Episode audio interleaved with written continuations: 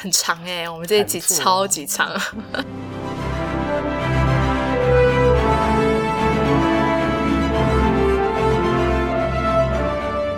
嗨，大家好，欢迎收听新建广播第三集，我是主持人 Titan。大家好，我是编辑 Maxine。新建广播是一个由三创育成基金会编辑部制作的 Podcast，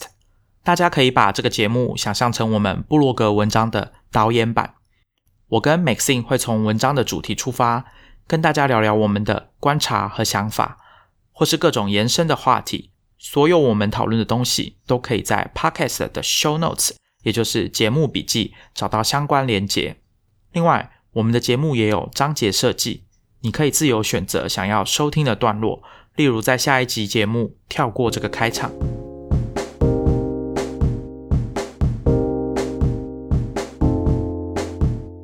今天我们要跟大家聊聊 podcast 的节目。那因为我们之前在 Star Rocket Medium Publication 有写过两篇文章跟 podcast 相关，一个是节目的推荐，那另外一个是 podcast app 的推荐。今天我跟 Maxine 要跟大家聊聊我们自己个人听 podcast 的经验。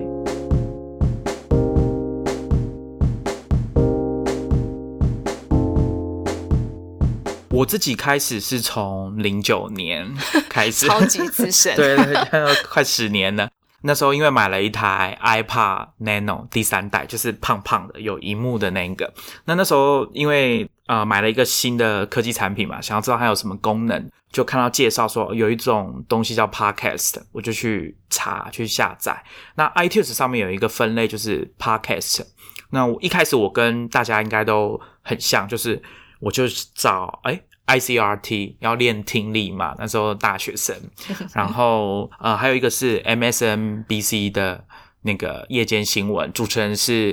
那个节目主播是很有名的 Brian Williams，他就是后来因为造假，然后他就离开主播台了这样子。不过真正引发我对 Podcast 的兴趣的是一个节目叫 Dignation，它是啊以前一个网站 Dig。D I G G 这个新闻聚合网站，它是呃让大家去贴文章新闻的连接，然后大家可以按赞，它会排出最受欢迎的新闻，那分类。那创办人是一个叫 Kevin Rose 的人。我们之前在讲 Tim Ferriss 的时候，有短暂的提到 Kevin Rose，他大概在算是 Web 二点零的时候的网站，他比 Mark Zuckerberg 更早出名。可是他的 Dig 没有经营的很好啦。那他那时候就是做了 Dignation 这个 podcast，它是影片的。那它的形式也是他跟另外一个朋友叫 Alex，他们两个人就是坐在沙发上，没有任何的运镜，镜头就是对准他们两个。嗯，然后两个人都会拿一个啤酒，然后一边喝一边聊过去一个礼拜 Dig 这个网站上面比较受欢迎的新闻。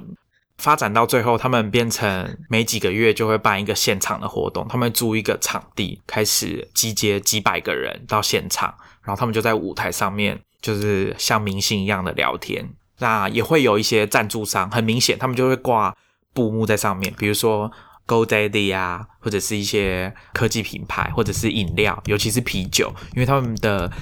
注册商标就是聊天的时候手上一定会拿啤酒。哎，我们这我们这样子 在节目讲啤酒要加警语吗？就是饮酒切勿过量，未满十八岁请勿饮酒。对，然后切勿过量。可是喝完酒之后有酒嗓录 podcast 其实非常好听。好，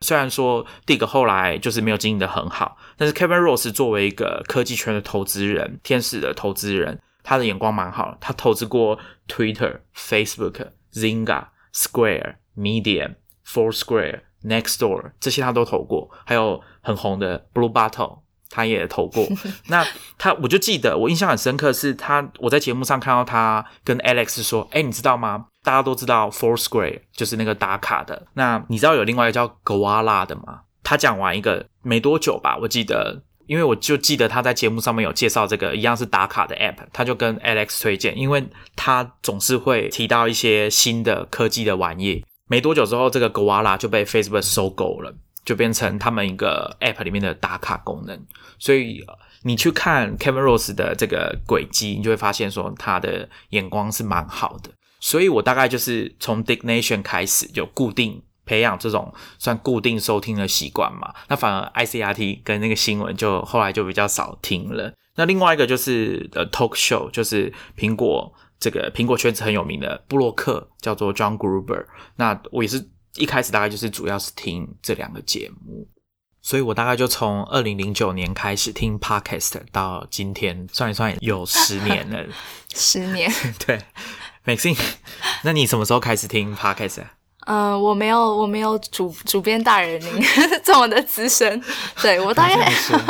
我大概是二零一三年的时候开始听，可是其实我那时候听的时候，并没有察觉到我好像是在听 podcast，还是以前的那种广播。但是我是先从手机上的 app 去找，就是可以听线上收听一些节目的 app。然后那时候我下载的是 Tune In 这个美国的一个 radio 的平台。所以这可以看出我们两个的差异。Maxine 是用手机 搜寻 App，我是用第三代 iPad Nano，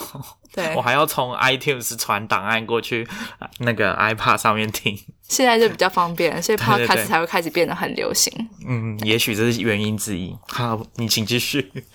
后来因为我的工作关系是做新闻，那因为我就是必须每天早上的时候就是大量的要快速吸收一些新闻资讯，然后通勤的时候我就会习惯去 BBC 去 download 它，它其实每天都会，它会有好几档就是关于时事的新闻，像是 News Hour 或是 Daily Commute，然后像 Daily Commute 这个就是专门针对你通勤的人，你可能顶多只有十五、二十或三十的通勤，三十分钟这样通勤的时间，然后它就可以快速的，就是带你 run 过一遍，可能前一天发生的事情，就是他们 highlight 的一些新闻重点。然后因为我蛮喜欢那个主持人，他叫 Dan Damon。那我蛮喜欢他主持的方式，还有他的他声音蛮有磁性的，就是我觉得那个听起来是蛮舒服的，所以我就会呃每天固定去听。其实那时候我的操作方式是我耳朵听，就听这个新闻，然后他讲到某些关键字，觉得我需要查的时候，我就会手机就顺便就是开始 Google。再度让我想到我们两个人之间的差异。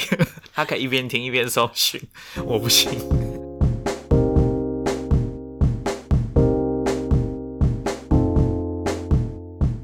好，那我们 我们就不要一直回顾，就是那么 十年以前的事情。谢谢。就是我们现在，我来问一下，好了，Titan，你最近现在比较常听的是哪些节目？推荐给大家。好啊，我之前在那个文章上面有写过，我现在比较常听的 podcast 是 ATP，全名是 Accidental Tech Podcast，它是一个呃由三个软体工程师背景的人主持的，Marco Arman、Casey Lees，还有一个叫 John Siracusa，这三位应该都是美国人。那他们就是在节目上讨论科技的议题，不过主要是以就是苹果作为主题，然后去讨论科技圈的议题。比如说最近苹果宣布说 WWDC 要在六月初要举行，那他们就采访了苹果的全球行销的资深副总 Phil Schiller，就是大家常常会看到他上台做简报的那一位。那像他们这个节目的内容，我刚刚讲是围绕在科技的议题，那偶尔会采访一些重量级的人物，比如说像 Swift 语言的发明人，他也是以前苹果的员工，现在在 Google 工作。然后他们也会聊一些开放，应该说开放大家提问，在 Twitter 上面可以用 Hashtag，然后去问问题。所以他们的节目里面就有一段是专门在由这三个人来。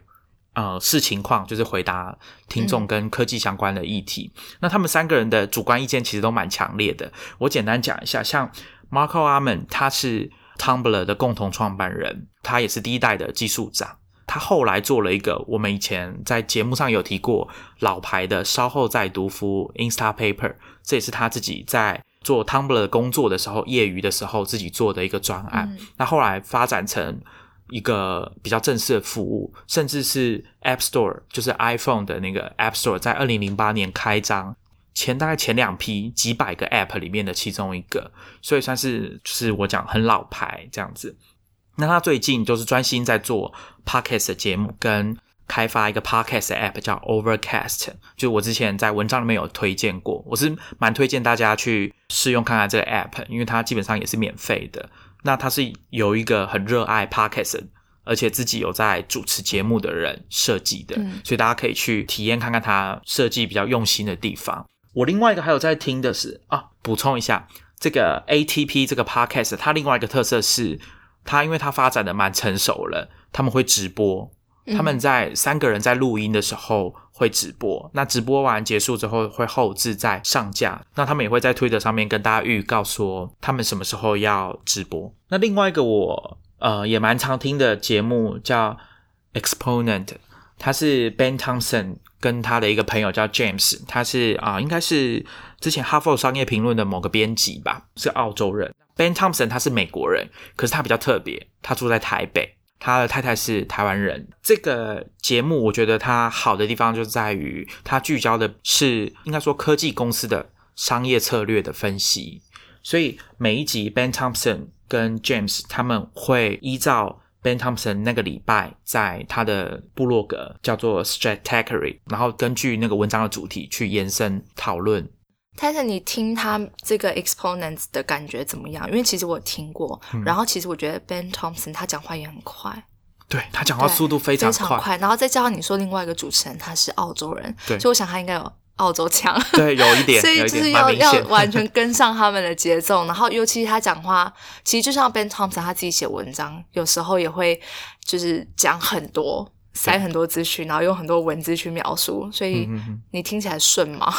大部分听起来还算顺利。那只是说，就像你讲，他的用字或者说他写文章的方法，就是跟我们平常读习惯的新闻、科技新闻有一点不一样。偶尔会有一些觉得比较，我需要呃倒回去再听一次的段落。那他比较特别的是，因为他自己有发展出一个自己的理论，叫 aggregation theory。所以他往往可以很快的，就是按照这个架构去帮大家提供他的分析，这样子。这也是他为什么写文章这么快的原因吗？哦，我觉得这个蛮难的，这真的蛮难的，所以我蛮推荐大家去听听看的。比如说像我之前在文章里面有讲的，呃，Spotify 上市，或者是 Dropbox 上市，还有比如说 Amazon 收购 Whole Foods。那最近一个就是呃，Ben Thompson 有讨论说，呃，Spotify 收购的 Gimlet，还有另外一家叫做 Anchor 的 Podcast 的制作工具的公司。那这个刚好就是来分析 podcast 这个领域的内容，所以我推荐大家可以去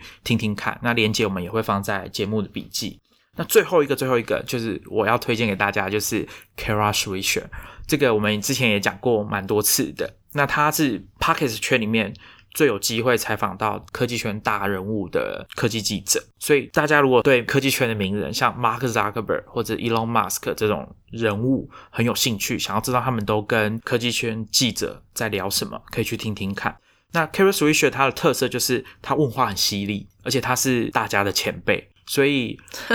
呃来宾都蛮尊重他的。他有时候问题会有一点点，以我们的呃可能台湾人的观点会觉得，哎，有一点失礼。人家上你节目，你怎么问他这个问题？比如说他有在 Podcast 上面问 Mark Zuckerberg 说，那你要不要把你自己 fire 掉？嗯，对啊，那 Mark Zuckerberg 就想了一下，说，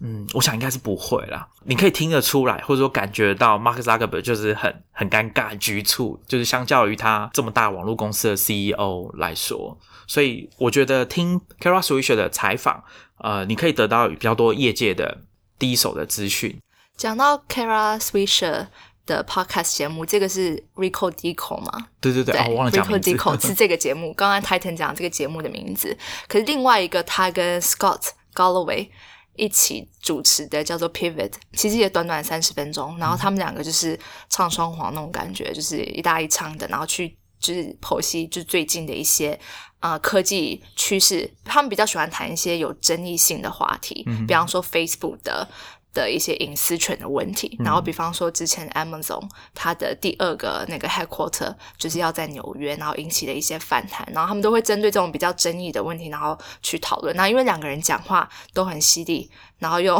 还蛮幽默的，所以其实听起来是蛮轻松的。这个我觉得这个节目叫 Pivot，也可以推荐给大家去听。嗯，那个主持人，另外一位主持人，他就是那个四骑士。对，如果台湾读者可能会有印象的话，在二零一八年的时候，中文版的有出《四骑士主宰未来》，好像全名是这样子。嗯嗯，对，大家可以呃，我们也会放在 show notes，大家可以去看一下。那 Maxine，你最近比较常听的 podcast 是什么？我必须很惭愧的说，我如果 跟工作没有相关的话，我基本上不会去听科技类的 podcast。OK 像之前听新闻时事类也是因为工作需要，但是所以我今天在这边推荐的两个 podcast 节目，它其实本身不会聚焦在科技的趋势、议题、时事上面。可是它里面的偶尔他们的一些提问、探讨的主题，然后或是采访的对象，其实也是会跟一些科技或是新创圈的人有关系。那我第一个要推荐的是一个叫做 The Knowledge Project 的这个节目。我先介绍一下这个节目，呃，这个 podcast 是它的主持人叫做 Shane Parrish。他其实有个自己的网站，他一开始是先经营有点像部落格这样概念，然后他会在上面写文章，一些他自己思考的一些议题，然后之后他开始做成，他大概在二零一五年吧。开始做 podcast，然后开始去邀请一些就是他觉得重要的人物上来。那其中这些重要人物有些就是科技圈的人。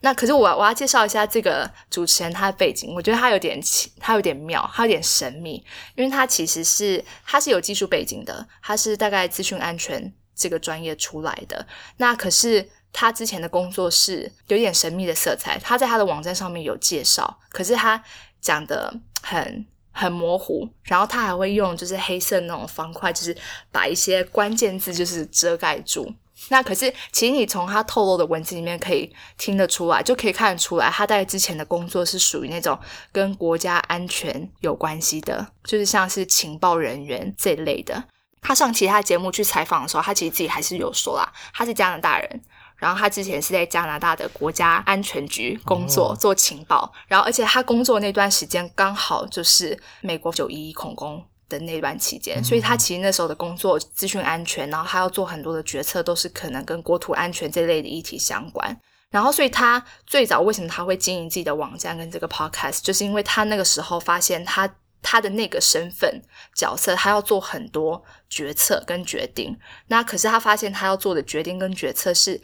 不是只是影响到他自己个人，可能是他的 team，然后他的组织，甚至是整个国家或整个全世界，所以他就开始很谨慎的思考，说他要怎么做决策，到底我这个决定要一步步，我要思考哪些东西，考虑到它的风险或它带来的一些结果会是什么样子，那他就先从这些议题。关于怎么做决定、怎么做决策，开始去思考，之后慢慢延伸到就是怎么去学习思考这件事情。所以它其实是一个，就是我觉得它哲气蛮重，就是哲哲学方面这个哲气蛮重的。那他一开始就先从这些议题开始慢慢摸索，然后写文章，之后开始变到去经营 podcast 那样。呃，说到写文章跟 podcast 之间的关系，我觉得是蛮有趣的，因为 Ben Thompson 有讲过，他觉得 podcast，因为他是写文章出身的。从写文章开始，然后后来才开始做 podcast。之前我讲的 The Talk Show，John Gruber 也是一样，他也是先写文章，先写部落格，然后才做 podcast。他们的想法是，podcast 这个声音的媒介很适合辅助文字的内容，所以我想这可能里面有一些我们看到了蛮多案例，都是先有文字，先有文章，然后才有 podcast 语音的内容。我想这可能中间有一些。关联这样子，嗯，那其实像是 Shane Parrish 他的 podcast，呃，我刚刚虽然说他可能主题都是聚焦在，比方说一个人的个人成长啊，然后心智训练这类的，但是他其实也是会去谈一些像是音乐、历史或者是哲学这类的议题。比方说，他其实采访过 A Sixteen Z 的合伙人 Chris Dixon。然后他们那时候讨论就是关于创投的历史发展，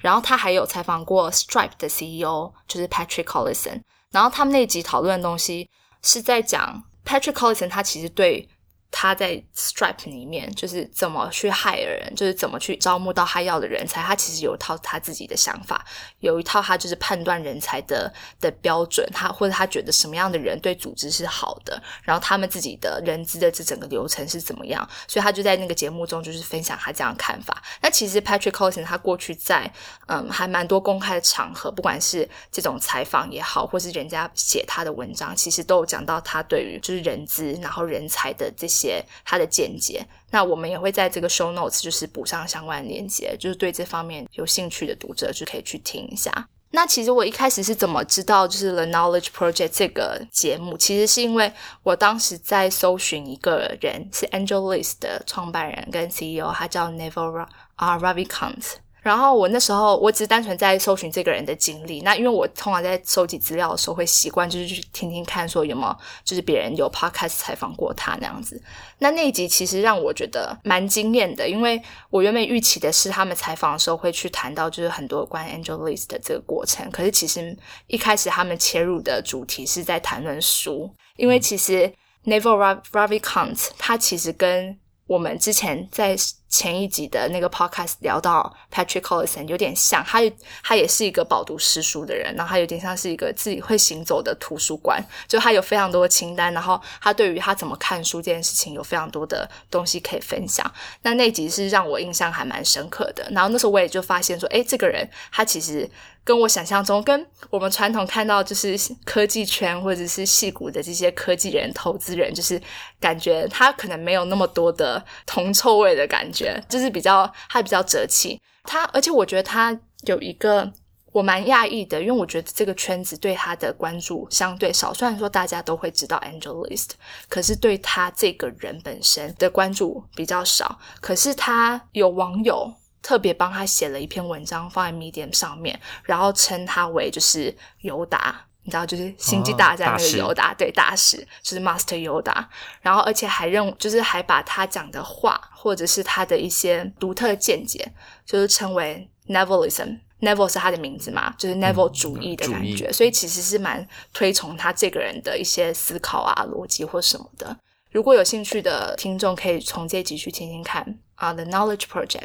哦，原来如此，可能就是因为像他这样的一个人才有办法想到 Angel List 这个网站的这个独特的点子吧。对 Angel List 不熟的朋友，你们可以去研究一下这个网站，它的概念蛮特别的。呃，我们通常比如说像食谱网站好了，大家会上去分享自己做菜怎么做，然后用哪些材料。那 Angel List 它的名字就是让天使投资人去上面。告诉大家说他投资了哪些公司，然后大家可以互相参考，甚至你之前还有一个功能，就是大家可以在上面发起一个有点像是群众募资一样，发起一个简单小型的基金，然后去做比较稍微规模大一点的天使投资。嗯，Titan，你应该也不是只有听科技相关的 podcast 吧？哦，对我一开始的确是只听科技相关，可是你就会开始注意 podcast 的新闻，或者是网络上大家会推荐其他不同类型的节目。比如说有一次我在彭博社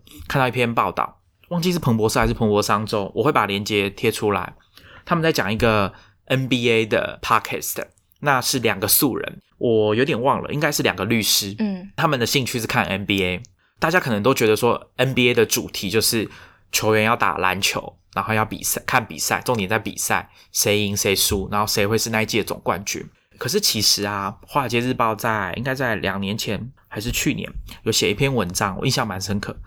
大家知道吗？其实，在 Twitter 上面，很多运动迷都会在 Twitter 上面关注球队球员的发展，或者是讨论一些相关的议题。NBA 或者是 MLB 这种。北美职业的体育的组织，他们也会很注重经营 Twitter，嗯，那包括像 ESPN 电视网这种也是。可是《华尔街日报》那篇文章就说，大家知道吗？在休赛的期间，就是不比赛的期间，其实，在 Twitter 上面讨论 NBA 的热度是更高的。嗯，为什么？因为休季的时候，就是暑假，以 NBA 来说是暑假不比赛，这时候大家就开始会讨论哪个球员可能会转队交易。那交易的话会牵涉到薪资结构这些，那这时候这两位律师他们的专长是什么？看合约啊，所以他们就开始跟大家分析说，呃，按照这个结构，谁谁谁有可能会去哪一队，嗯，然后加上他们本来就是很喜欢看 NBA 比赛，所以他们就是会在推特上或者是他们自己的网站跟大家讲说，哎，我们现在跟大家一起来看，他们会一次看两场比赛。然后大家可以跟着他们一起看。那他们因为比赛蛮多的，NBA 的比赛蛮多，一季有八十二场，所以他们几乎每两天就会有一集新的 podcast 节目，都蛮长的，大概有一个小时。他就是会回顾前一天的比赛，然后讲一些重点跟大家分析。他们两个是退休了吗？那段时间完全都没有办法上班，所以他们后来，所以他们后来就全职做 podcast。那这个节目叫做 Dunked on Basketball NBA Podcast。大家可以去找一下，我也会把文章贴出来。那另外一个就是这个领域 N B 呃 N B A 或者说体育有蛮多相关的，所以你对这个赛事很有兴趣的话，你尽可以去搜寻一下，上面有很多可能是非常受欢迎的节目。那另外一个是因为我自己个人的兴趣，我们之前有讲过 rolling 嘛，就是音乐乐器。那未来乐器对未来乐器，那我对音乐制作，因为在研究那个主题的时候也有一点兴趣，所以我去找了一些相关的节目来听。比如说有一个叫做 Music Production Podcast，它就是采访一些音乐制作人、嗯音乐人，可能不是那么有名。那么大咖，可是他们会跟大家分享他们做音乐的一些想法，或者是最近的一些业界的新闻。那我听一听是有时候也觉得蛮有趣的。那另外一个蛮有趣的是，NPR 他们有一个节目我也蛮推荐，叫 Planet Money。这个节目很短，大概十五到二十分钟，讲的就是就是跟他名字有关，就是国际的财经的相关议题。比如说有一集，他们蛮认真在做的哦。他们有一集在讲那个印度的总理莫迪，他之前不是把五百跟一千卢比的纸币取消了吗？对对他们呃，大概在事情过了一年之后，NPR 派了两个人去印度做当地的采访，他们找出最早有这个 idea 的人，好像是一个工程师。然后后来这个点子就辗转跑到莫迪那边去，嗯那他们就是要探讨那两集就是要探讨说这个呃政策实施一年之后发生哪些变化，所以我觉得这个蛮有趣的。另外一集很有趣的是在跟大家讲 spreadsheet 电子表格的历史。电子表格一开始在做的时候，它不是像我们一样用键盘跟滑鼠，它是用游戏的摇杆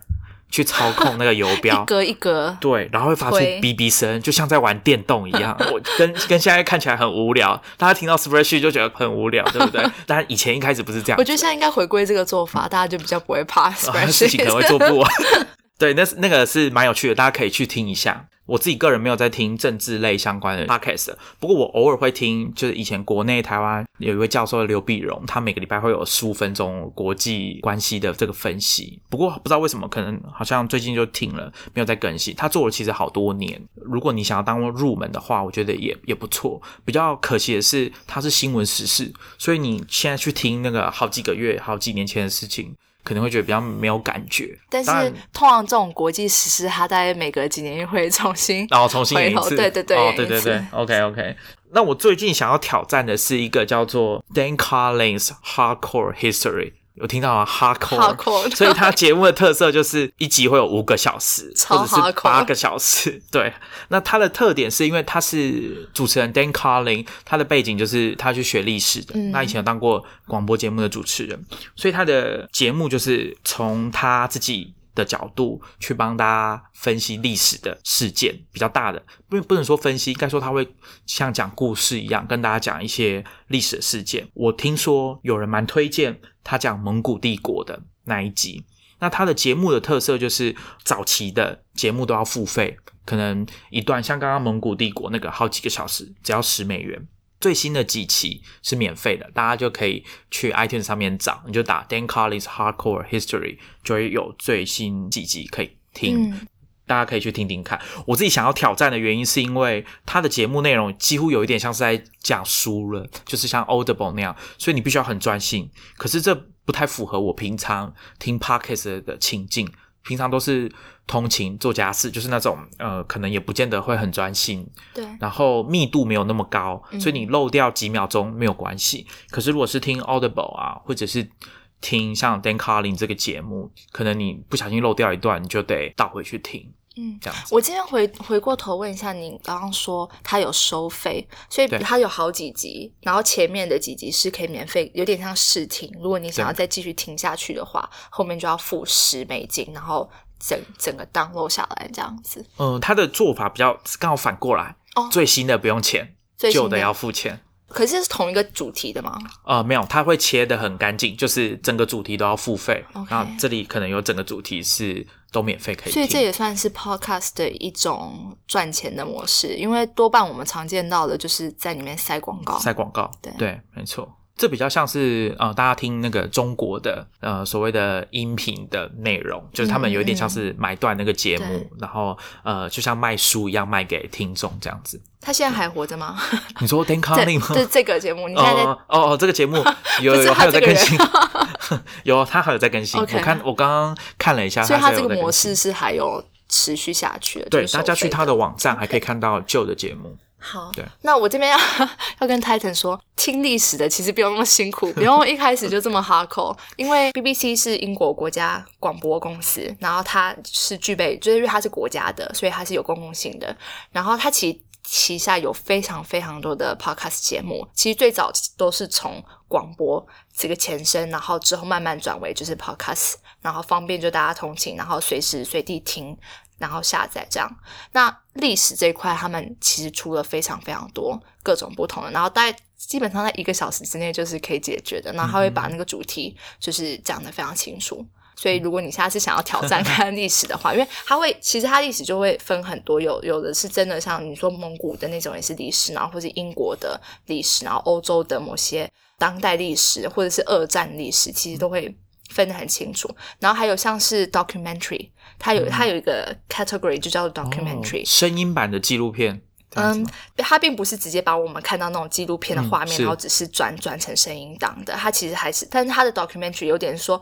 我们回顾某一段时间发生的，尤其更近代的，然后我们还可以找到首当时的呃当时的这些人，然后去重新去采访他们这样的概念。嗯可是就是呃是有时间性的，就是回到可能是好几年前发生的某件事情这样子。那这些也都是我觉得蛮蛮可以蛮可以，就是试着去听听看的，就是不用一下子听到就是八个小时这么久。嗯，没错没错。但是讲到 BBC，我这边另外推荐一个，就是也是跟科技不相关的。我平常因为是会蛮固定会去听一些跟国际政治然后经济可能相关的。那这边推荐的一个叫做 The Inquiry，它顾名思义，它的每一集就是抛一个问句。涵盖的范围是跟国际的政治，然后经济，然后或者是一些发生大事情可能会冲击到我们整个社会这一类的，所以偶尔的时候其实也会出现一些跟科技相关的，比方说近年就是 machine learning 机器学习这一类的，或者演算法什么的，或者是啊、呃无人机这些，那它可能对于社会产生了很大的一些冲击，然后他就会用问句的方式，每一集每一集就是一个问句，然后去提问。那我其实觉得这些。他的问句设定是蛮好玩的，因为他的一些问题的设定就是你会认为你一开始会觉得说，啊、答案不是就是这样子吗？就你没有思考到说，其实各个不同面向可能会有不同的解答。比方说，他会问一些为什么我们现代人这么爱吃维他命，像这样子的问题，或者是说谁决定了你的你的国家跟你的国籍？就是我们会很理所当然，就是那就吃维他命啊，因为我需要维他命，然后我的国家就是这样子。可是他会，他每一次这样的问句，然后他会去找。至少大概四位吧，就是这个领域可能可是是不同的背景的人，然后去提供一些他们的看法，所以你最后会发现，就是这个问句其实冲击性蛮强的，它不是你想象中的就是答案这么的，就是简单这样子。听起来是很有趣的节目。对，是蛮好，而且 BBC 的节目都不会太长 对，像我刚刚讲的这个 The Inquiry，它其实大概也就是三十分钟之内就是可以解决的，对，是蛮深度的。那其实我这边要提的是，BBC 像它这样子的一个就是国家层级的广播公司，它其实有非常，因为它本身是也是做媒体的，所以它其实有很大的资源去可以去经营像 Podcast 这样子的节目。所以其实我觉得有机会去 BBC 网站上面去去找想要听的 Podcast 节目的话，你可以去比对看看，像我们之前过去推荐的那些 podcast，你会发现，像他们这样资源很雄厚的，他们在设计，他们在 podcast 的设计上面其实是非常精致，他们真的把它当成一个完整的节目编排开场，他们要找多少受访者，整个规划，然后甚至有旁白，然后会去引导整个过程，就是它比较不像是 Ben Thompson 他们这种，就可能就两个人搭档，随性即时的就开始讲。那 BBC 他们那种是属于比较精致型的 podcast 的制作。比较正规式的正规对。那美信，你这样听到现在也好几年了嘛？你觉得 podcast 这个东西听起来怎么样？我觉得它蛮方便的。其实就像我刚刚一开始有说，就是 podcast 对我来讲，它是一个很快速吸收资讯的一个方式。有时候你其实很懒得去花很多的，就是文章，那你可以其实就是直接用听的。像我，我有时候去找一些人物的资料的时候，因为一般我们在，比方说像我刚刚说 Angelist 那那个他的创办人 Neville Ravikant。一般人如果要找他的资料的话，可能就是上网去爬很多的文章。可是往往大家可能会忽略，就是有有人可能透过 podcast 去采访过他。然后其实通过透过这样的 podcast 的 interview，提问者可能会问出很多他可能在平常一般新闻报道上面他不会讲的话。嗯那我其实觉得那些资讯就是是非常珍贵。那那可能就真的只有在 podcast 里面会有。对，这蛮蛮特别的。有时候在找资料的时候，会忽略掉我们可能会看到 YouTube 的影片，可能会看文章采访，但是会漏掉 Podcast 这个只有声音的媒体。嗯，那我听是觉得，因为我听的时间也蛮长的嘛。那像我听 ATP 就是 Accidental Tech Podcast 这样的节目，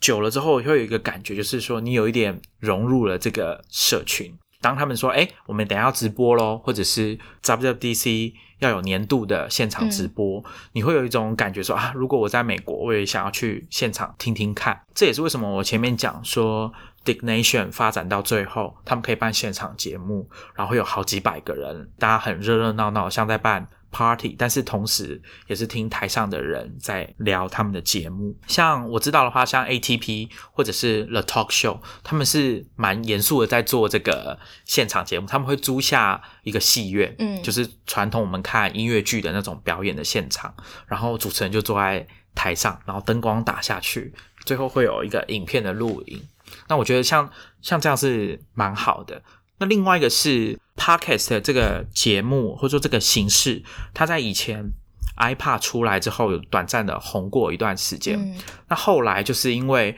呃，它就像刚刚 Maxine 有讲的，我们这个这个 podcast 它能赚钱的方式并不太多，就是广告或者是你单卖这个内容。那现在的 podcast 就有一点像是网络早期的时候，内容很多元。我们常常会因为工作的需要或者是个人的兴趣去搜寻 podcast 的内容嘛。我之前还有找过在讲 WiFi 技术的，嗯，这真的是很很 niche 的内容。可是就是有一小群人，他们会很认真的在做这个主题，然后找一群同好聊天、录音给大家听。podcast 的这个圈子就有一点像是网络早早期没有赚钱，没有没有管道可以赚钱。但是内容很多元，大家都可以业余的人也可以跳下来做，因为现在你只基本上只要有一个 iPhone，然后你用 Anchor 这样的 App，你就可以录完，然后直接发表在网络上，可能上架到 Spotify 或者是上架到 iTunes，那大家都可以免费下载来听，在在散播上。非常的容易，那制作成本就是你的，基本上就是你的手机，那可能音质稍微差一点点而已。那早期的 podcast 最早是用录音笔或者麦克风录完之后要上传到 FTP，然后大家去下载，档案还不能太大，不然会下载不下来，而且品质很差，不像 Maxine 你刚刚讲那个 BBC 这种专业级的制作。嗯，那我听过 podcast 这个格式的发明人 Dave Weiner，他早期做 podcast。是怎样？就是他早上起床，麦克风打开，然后就开始讲话，就是肯定听得出来，他可能还没睡醒，或者是呃后面的噪音非常的严重，品质不太好，就这样丢上去。可是发展到现在呢，像我知道的话，The Verge 这个科技媒体，他们之前有做过一集的节目，在讲语音讯息，讨论为什么有人就是喜欢发语音简讯给你，大家不是用看的就好了吗？那出乎意料之外，这个这个问题，等一下我们可以讨论一下。哦，对，你喜欢哪个？可以讨论一下。对，语音讯息很麻烦，因为你一定要听，你不能直接把它放出来，就是 speaker，你不能直接放出来，你一定要要么装耳机，要么拿到耳朵旁边，不是那么方便。有时候用看的比较快，所以那一集在讨论这个。可是我想要跟大家分享的是他们的设计方式，就是他们的节目有一个主持人嘛，那有一个固定的来宾，两个人讨论这个话题。可是呢，他们要讨论说为什么。年轻人喜欢为什么有年轻人喜欢用语音简讯？嗯，所以他们就连线采访了一个大学生，一个女的大学生，然后他们就接着连线到应该是英国吧，采访一个他们的同事，就是 The Verge 在英国的同事。那这个同事就跟大家讲说，他的祖母住在是意大利裔的，很喜欢发呃语音简讯。所以他们也连线，同时连到 意大利去。那意大利的这个祖母就跟大家分享说，为什么她喜欢？因为她传语音讯息给孙女的时候，孙女会觉得啊，奶奶就在旁边啊，这很亲切，很喜欢。所以他们已经可以做到，就是用这种连线的方式，然后声音的品质也非常好，剪接处理完之后，很快的把它弄成一个完整的节目放到网络上给大家听。你可以感受到这个。当然我，我并没有那么早开始听 podcast，但是你可以在网站上、网络上找到最早期的录音，你比对之下，你会发现有很大的差别。所以我觉得这是一个很好的观察的地方。像二零一五年的 Serial，就是那个讲犯罪案件的那个 podcast，、它就是在有点像是把 podcast 带到这种有点像是复兴的时期。从一五年那时候开始，podcast 就开始变成一个很热门的媒体。像很多主流的媒体，比如说《华尔街日报》啦，《纽约时报》就开始投入大量的资源啊、我说的是几千万美元的这种预算在制作 podcast，加上最近的新闻，比如说 Spotify 的收购案，这些公司科技公司开始，包括 Google，他们开始对 podcast 的这个媒介媒体有兴趣了。所以当这些巨头伸手进来的时候，大家就会开始讨论说，会不会有一天 podcast 就像音乐，就像影视一样，对就开始就是被这些大的势力把持住，然后嗯独立的制作人、或者是像这种业余的，他们是不是就会没有舞台？那这种当然就分成两派的人马嘛。所以像 Marco Arman 这一批人，他们就是比较希望 Podcast 的圈子可以维持比较现在这个状况，比较草根性啦，然后有点业余性质，比较蓬勃、比较多元的发展。因为其实你商业化之后，大家可以很感受到，就是说哪里有钱，那个内容就会偏向那个方向。我认为这是一个很有趣的观察的地方。如果你不听 podcast，你其实也可以观察一下。而且我相信我们的听众有一些人，他们比较年轻，并没有经历过早期的网际网络。事实上，包括我对那时候的记忆都蛮模糊的，所以我觉得刚好大家可以观察它发展的轨迹。嗯对，我觉得是不错的。那好，我们回到刚刚那个那个阿妈的那个话题。好。你会传语音的讯息吗？